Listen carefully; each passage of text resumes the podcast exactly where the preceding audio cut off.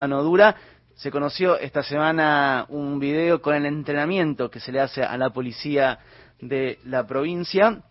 Eh, video repudiable, que lo repudió incluso la ministra de Seguridad de la Nación, Sabina Frederick. Y para hablar del tema, estamos en comunicación con Fernando El Chino Navarro, secretario de Relaciones Parlamentarias, Institucionales y con la Sociedad de la Jefatura de Gabinete. Chino, ¿cómo te va? Sebastián Premisi, Luciana Glesser, te saludamos. Un gusto, ¿cómo les va? Buen día. Buen día. Bueno, este es el, el, contexto en el cual describimos el accionar de, de y Te preguntamos tu, tu apreciación sobre el tema. La verdad que si no viviéramos esta Argentina tan dramática con la crisis más grave de las últimas décadas, ¿no? con 42% de pobres, con una sociedad que a pesar de las dificultades eh, desenvuelve su vida cotidianamente en un marco democrático y pacífico, eh, este personaje Mazzoni eh, parece un uno de estos eh, eh ¿te acordás cuando Chachachá eh, o, o, o, Capusotto dibujan un, a una personalidad y la, la, potencia en términos de hacerla graciosa y ridícula a la vez?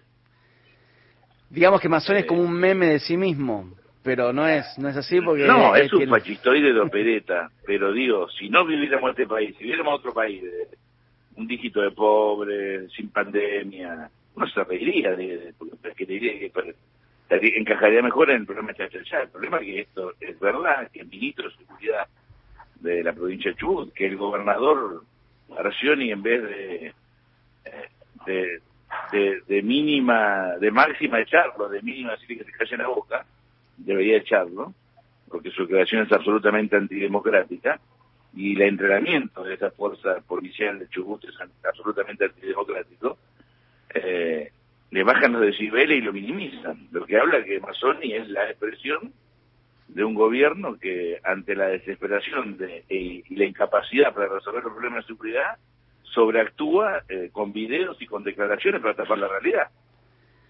Ahora, hablando de esa realidad, ¿no crees que hay como un, un, nuevo discurso más de, derechoso donde nuevamente el concepto de la antipolítica se está poniendo sobre la mesa y estos discursos de, de, la seguridad vuelven a tener un, rol protagónico. Pasó en el AMBA con el tema de las taser, ahora mismo en estas en estos días, incluso con Bernie también volviendo a salir a hablar a favor de, las taser, pero a nivel general en este clima electoral, ¿no crees que hay como una vuelta de tuerca en ese discurso medio derechoso?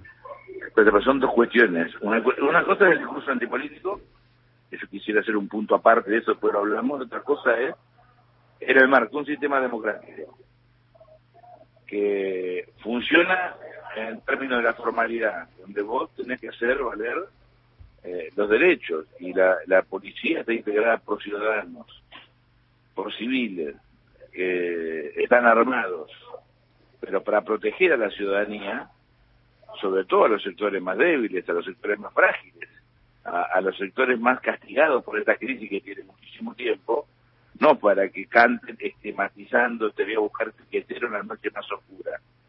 Eso es mucho Netflix, pero además, eh, te repito, en términos casi de, algo ridículo, de algo eh, como es realidad, yo ya lo defino, es un, ese masón es un pachito de la además machista, fue lo que le contestó a la ministra Sabina Frederick que con, con absoluta firmeza y sentido común y en uso de su rol de ministra de Seguridad de la Nación le marca algunas pautas y además la decisión de, de, investigar qué es lo que pasa, eh, como no pueda ningún tipo de debate en serio, eh, chicanea, agravia, insulta. Bueno, es un personaje, me parece que le hace mal a, la provincia de Chubut, al gobernador de la Nación, y que el gobernador de la Nación es responsable. Después el tema de la antipolítica también tiene que ver con que los políticos tenemos que replantearnos si estamos haciendo las cosas bien, ¿no? Porque la antipolítica puede crecer en el marco que la política nos demos respuestas cotidianas. Si bien el gobierno de Alberto Fernández que integro asumimos con el terremoto Macri y a los 90 días llegó el tsunami de la pandemia, tenemos que estar más compenetrados con el día a día de los argentinos, con los millones de argentinos que están en este momento. Hace rato ya salieron a trabajar, hacer su chanda, abrir su comercio, el que cerró su comercio inventándose para ver cómo sobrevive en esta crisis. no niego la gran ayuda que damos desde el Estado, todo lo que hemos hecho es inconmensurable, pero también sabemos que es insuficiente para contener la pobreza, la crisis que viene de arrastre.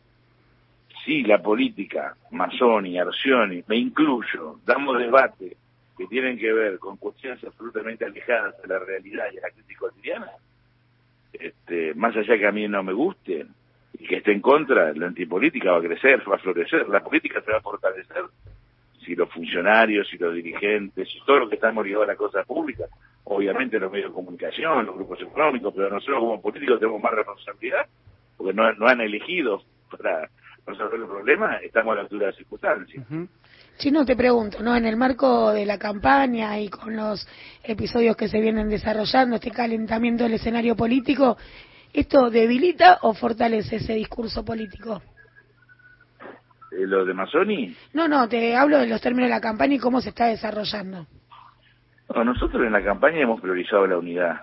Yo estoy muy satisfecho con que el presidente Alberto Fernández, eh, Cristina Fernández de Kirchner, Sergio Massa, Máximo Kirchner, las organizaciones sociales, los sindicatos, todos priorizamos la unidad. No estamos conformes con los cierres de listas, todos tenemos alguna cuestión para para cuestionar, para criticar algo que no nos gustó, pero todo eso, esa crítica o ese no me gusta, lo subordinamos a una unidad, porque en esta crisis que tiene el pueblo argentino no podemos poner por encima de los problemas de los argentinos los problemas de la política en el marco de quién es diputado, quién es senador, en qué lugar voy, dónde me pusieron.